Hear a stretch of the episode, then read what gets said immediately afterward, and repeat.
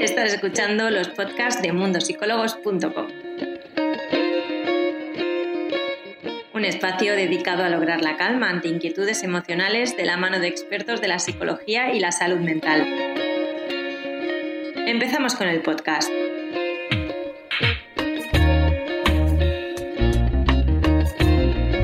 Bienvenidos a todos, yo soy Irene Muñoz, la Community Manager de Mundo Psicólogos de España. Hoy vamos a hablar sobre la indecisión en los estudios. ¿Por qué? ¿Cuántas veces habéis tenido dudas sobre lo que estabais haciendo? ¿Cuántas veces os habéis encontrado en la situación de decir, ¿y ahora qué hago? ¿Qué me gusta? Bueno, vamos a hablar sobre todo esto porque creo que al final es importante y muchas de estas preguntas nos las hemos hecho todos en algún momento en la vida. Vamos a hacerlo con la psicóloga Ana Monroy. Hola, buenas tardes, Irene. ¿Cómo estás? Bien, aquí estamos con, todos vosotros para poder hablar hoy de este tema que yo creo que, es importante y que además genera mucha duda ¿no? entre muchas personas y más en el momento actual en el que, en el que nos encontramos.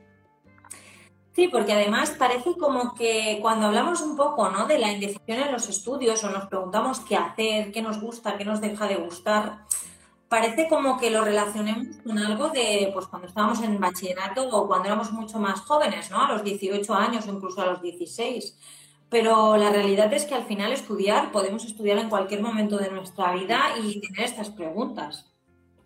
Sí, totalmente. De hecho, cuando hablamos de indecisión, ¿no? Muchas veces pensamos, o yo creo que pensamos un poco en esa idea romántica de, querer acertar, de querer hacer las cosas bien, de querer hacer lo correcto. Eh, pero realmente la duda que se genera en la indecisión tiene sentido, tiene sentido porque no es fácil elegir. Cuando hablamos de tener que elegir, es importante que tengamos en cuenta que hay una pérdida y una ganancia en el mismo momento en que yo elijo, ¿no? instantáneamente. Por eso no es sencillo, porque realmente ninguno de nosotros queremos eh, tener que perder algo. Además, cuando pensamos sobre todo ¿no? en los estudios más relacionados con la edad más joven, a los 18 años, que parece que ya somos como adultos, ¿no? porque es la mayoría de edad y ya tendríamos que ser eh, personas decididas y como mucho más maduras, realmente no es, no es sencillo, porque les estamos pidiendo a gente que, que, es muy joven que tome una decisión que tal y como está planteado eh, va a marcar eh, un poquito como su futuro, su camino y lo que tiene que hacer de aquí en adelante. Por eso, cuando hablamos de indecisión, también estamos hablando de ese miedo a fallar, ese miedo a equivocarnos y por lo tanto de esa connotación negativa ¿no? que puede tener eh, este tipo de palabras. Da mucho miedo plantearse tener que cambiar algo una vez que yo ya he elegido. En resumen, yo creo que la clave de esto es poder dar la opción a la persona de que pueda comprobar lo que le gusta, a pesar de que eso puede implicar fallar, equivocarse y necesitar cambiar en algún momento de su camino, de su camino porque no pasa nada. O sea, es decir, el ser humano está en constante cambio y lo que nos puede interesar a una determinada edad puede que ya no nos interese en otra y viceversa, ¿no? Algo que a lo mejor no nos ha interesado nunca nos empieza a interesar eh, más adelante en una, en una edad un adulto más maduro, ¿no? O cuando ya incluso está trabajando en, un ámbito o en un área, querer dar un giro o querer plantearse nuevos retos o seguir formándose un poco en la misma línea. Claro, al final antes has dicho algo muy importante, ¿no? El hecho de las películas americanas, ¿no? Esto que, que comentabas, de tengo que hacer lo perfecto, ¿no? Tengo que hacer aquello que realmente me vaya a valer para el resto de mi vida. Pero claro, mi pregunta es, yo tengo que escoger la carrera, el ciclo, lo que sea correcto. Es que es muy difícil, ¿no? Escoger aquello que, yo voy a estar toda la vida pensando que, era lo que realmente deseaba o, que era lo ideal para mí. No, yo creo que en realidad eh, nunca, ¿no? A lo largo de la historia nunca ha habido la posibilidad de escoger la carrera perfecta. Es decir, es que esto no ha pasado ni ahora ni nunca, ni tampoco les ocurre a todas las personas. Yo creo que un poco la elección viene influenciada por diversas cosas en el ámbito de, la persona, desde intereses personales a valores, herencias ¿no? y, presiones familiares, eh, opiniones compartidas por amistades, eh, momento vital en el que te encuentres. A lo mejor cuando eres más joven sí que hay una influencia mayor por lo que haga tu círculo social, por ejemplo, pero cuando eres más adulto no, o a lo mejor sí. O sea, es decir, es todo como muy variable y, y no se puede encasillar tanto. ¿no? Creo que en cada caso y en cada persona eh, las influencias y las elecciones vienen determinadas por distintas variables.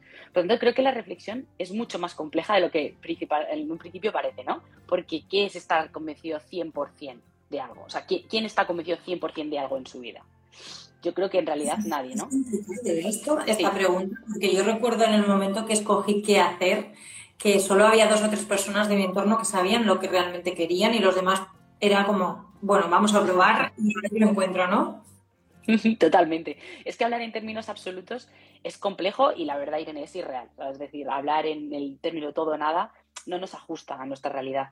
Pero además, no perdamos de vista que normalmente ¿no? Eh, estamos pidiendo, sobre todo con la gente más joven, tomar decisiones importantes, trascendentales, en un momento vital difícil, donde estás todavía terminando de salir como de esa adolescencia, eh, aterrizando un poco, y, que son decisiones que tal y como están planteadas van a marcar ese camino. Por eso es importante contextualizarlo y ser flexibles, es decir, buscar un poco el equilibrio entre la importancia que requiere esa decisión, porque es verdad que es una decisión importante, pero también la ausencia del castigo ante la posibilidad de cambio, es decir, que no pase nada, pues si más adelante yo decido cambiar o decido eh, enfocarlo ¿no? hacia otra vía y que esa presión no suponga que sí o sí mi decisión tenga que estar encasillada por lo que se supone que yo tengo que elegir o lo que mi contexto, incluso mis adultos referentes, esperan de mí. ¿no? Porque hay muchas veces que la decisión incluso se toma desde el miedo o desde lo que el otro espera que yo elija.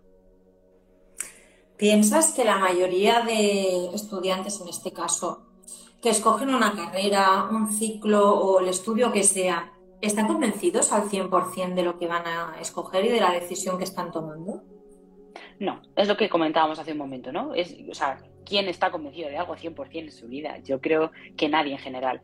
Probablemente la decisión que se tome en ese momento presente venga determinado por una serie de necesidades, de gustos y de preferencias. Y que quizás eso eh, continúe en el futuro, ¿no? Como que nos permita marcar un poco el camino, pero quizás no. Quizás llega un momento en el que tus necesidades cambien o, tu enfoque cambie o que una vez tú te hayas puesto a estudiar ¿no? esa carrera o ese ciclo o esa formación, te des cuenta de que ya no te interesa tanto como te interesaba o incluso voy un paso más allá.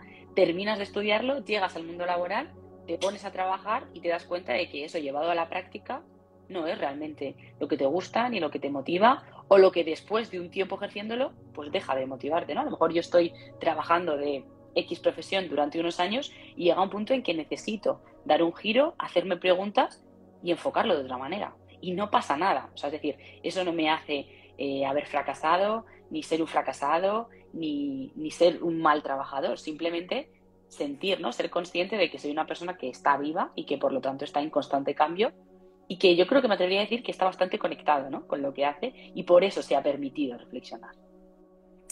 ¿Cómo puede una persona decidir qué camino tomar sin estar condicionado ¿no? por el, quizás por, sus padres, por su entorno, ¿no? por, por todas las personas que están cerca?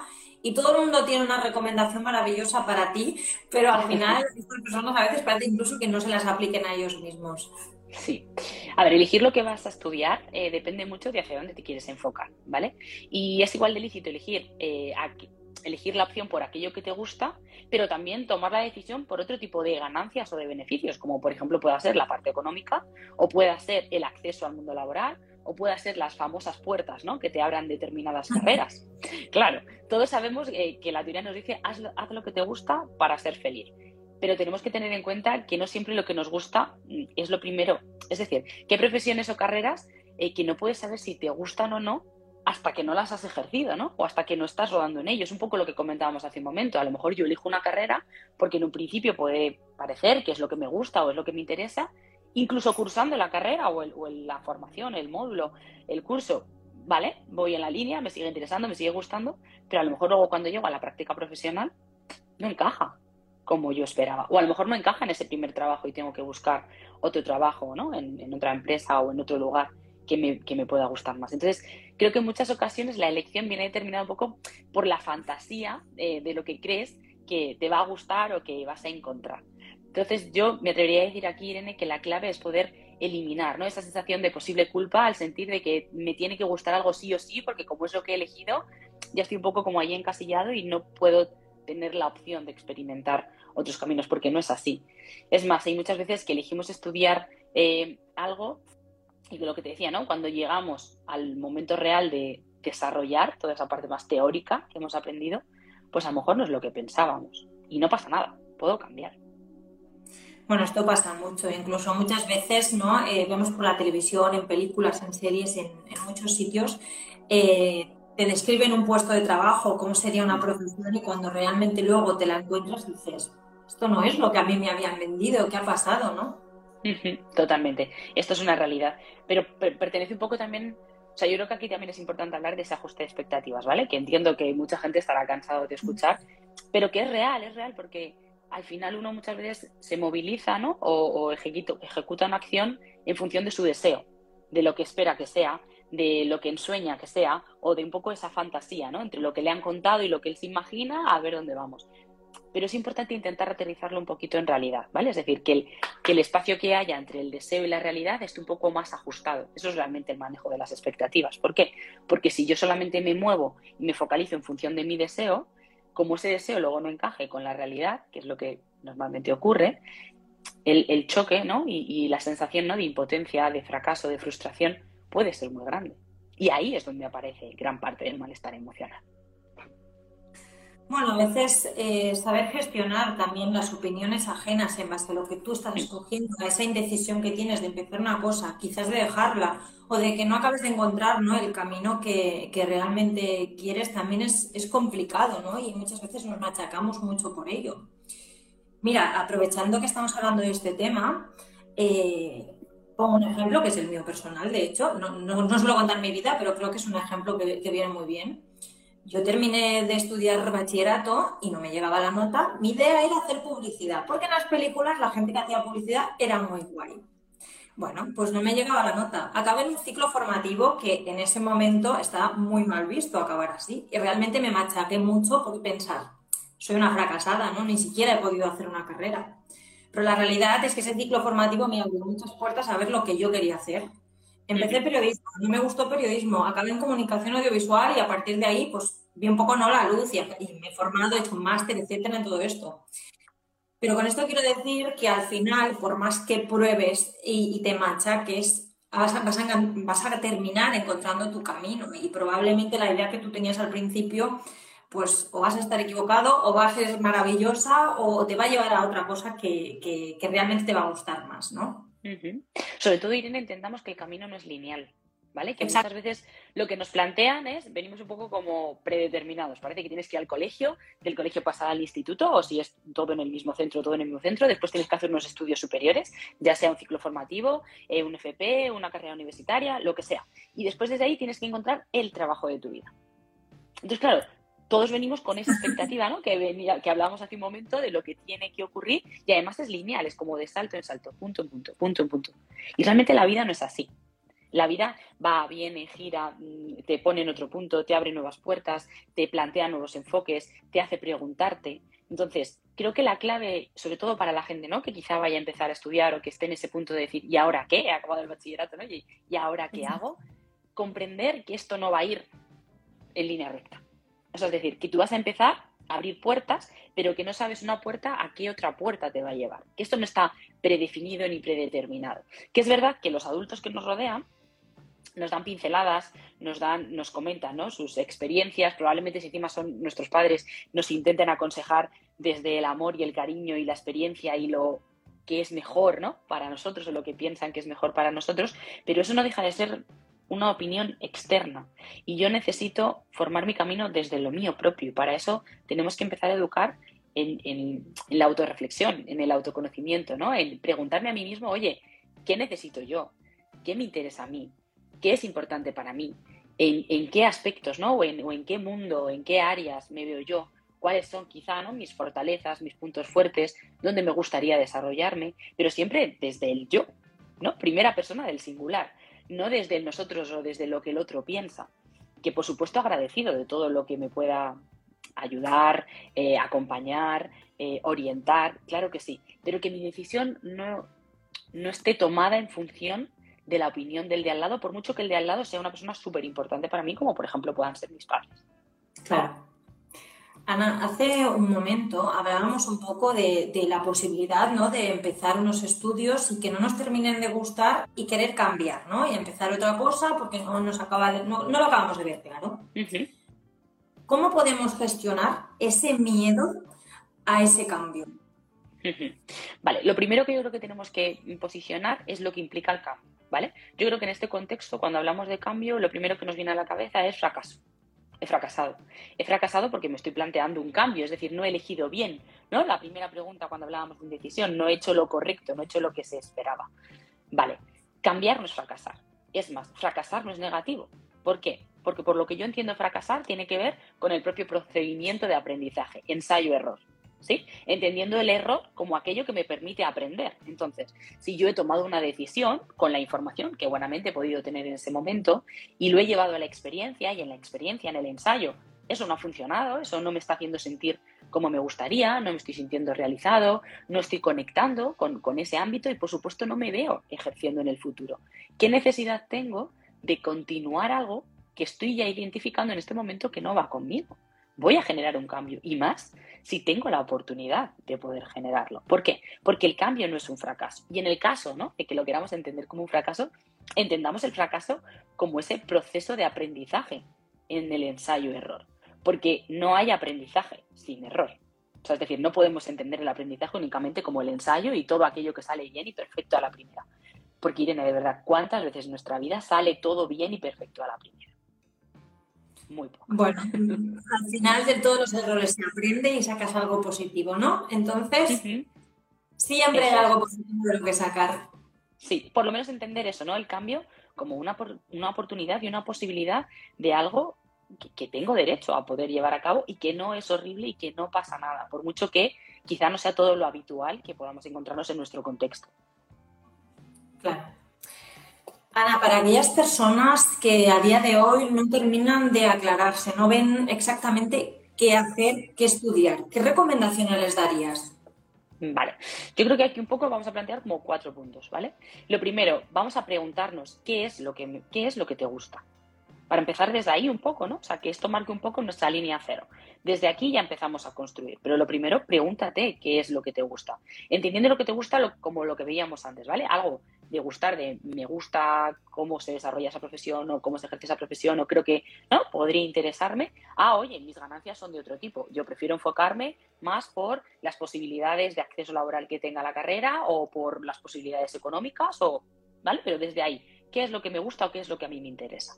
Lo segundo, valora tus opciones. Es decir, pon sobre la mesa todas tus opciones y pros y contras, beneficios y, costes de cada una de ellas para poder tener realmente un escenario lo más claro posible. ¿no? Haz una fotografía de cuál es el mapa.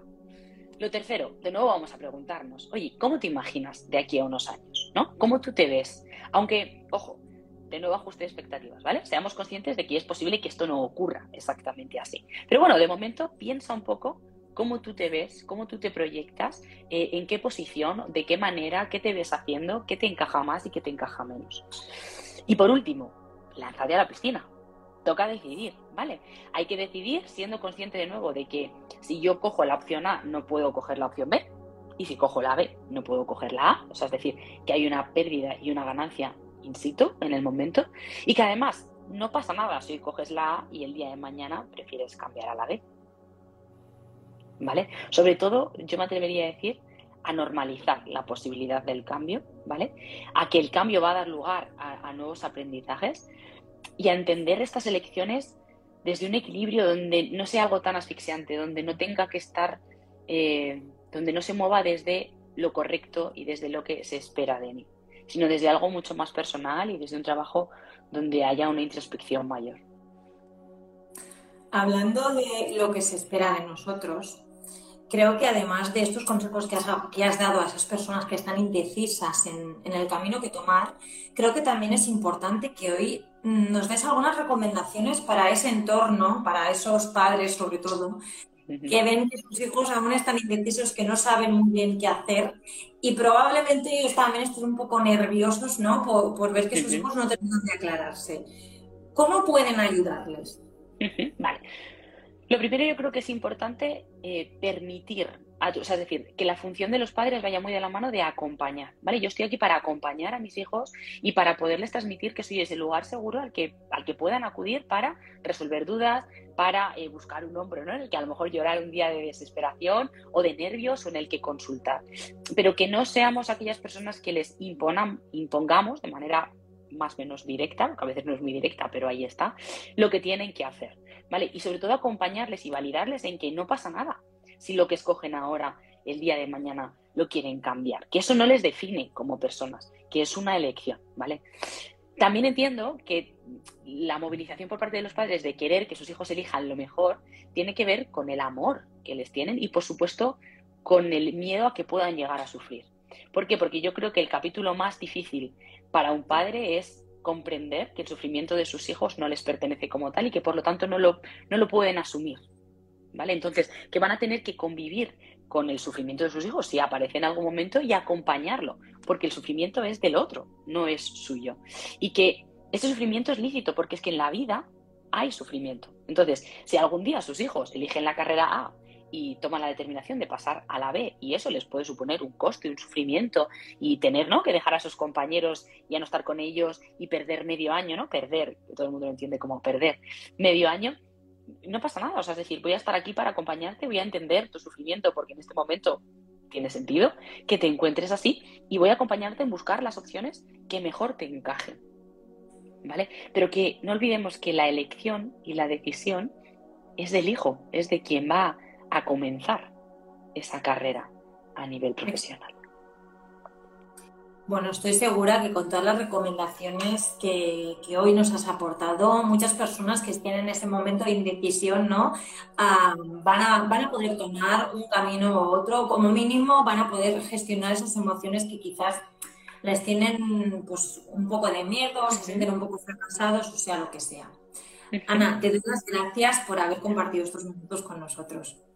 Muchas gracias a ti de verdad y bueno, a todos y a todas vosotros. Cualquier cosa de verdad que, podéis necesitar y si en algún momento mm, siempre podéis acudir a un profesional. Yo creo que al final nosotros estamos aquí para esto. No hace falta que la sensación de malestar sea excesivamente intensa o que sintamos como que el problema tiene que desbordarnos, sino que precisamente en el momento en que identificamos que hay algo que no estamos pudiendo gestionar es el momento adecuado para poder acudir al psicólogo. Así que aquí estamos a vuestra disposición. Exacto. Muchísimas gracias, Ana. Esperamos que el podcast de hoy te haya gustado. Recuerda que tienes todos estos temas disponibles en nuestro portal web, mundosicólogos.com. Además, puedes ver el vídeo al completo en nuestro Instagram TV en arroba mundosicólogos. Nos vemos en el siguiente podcast.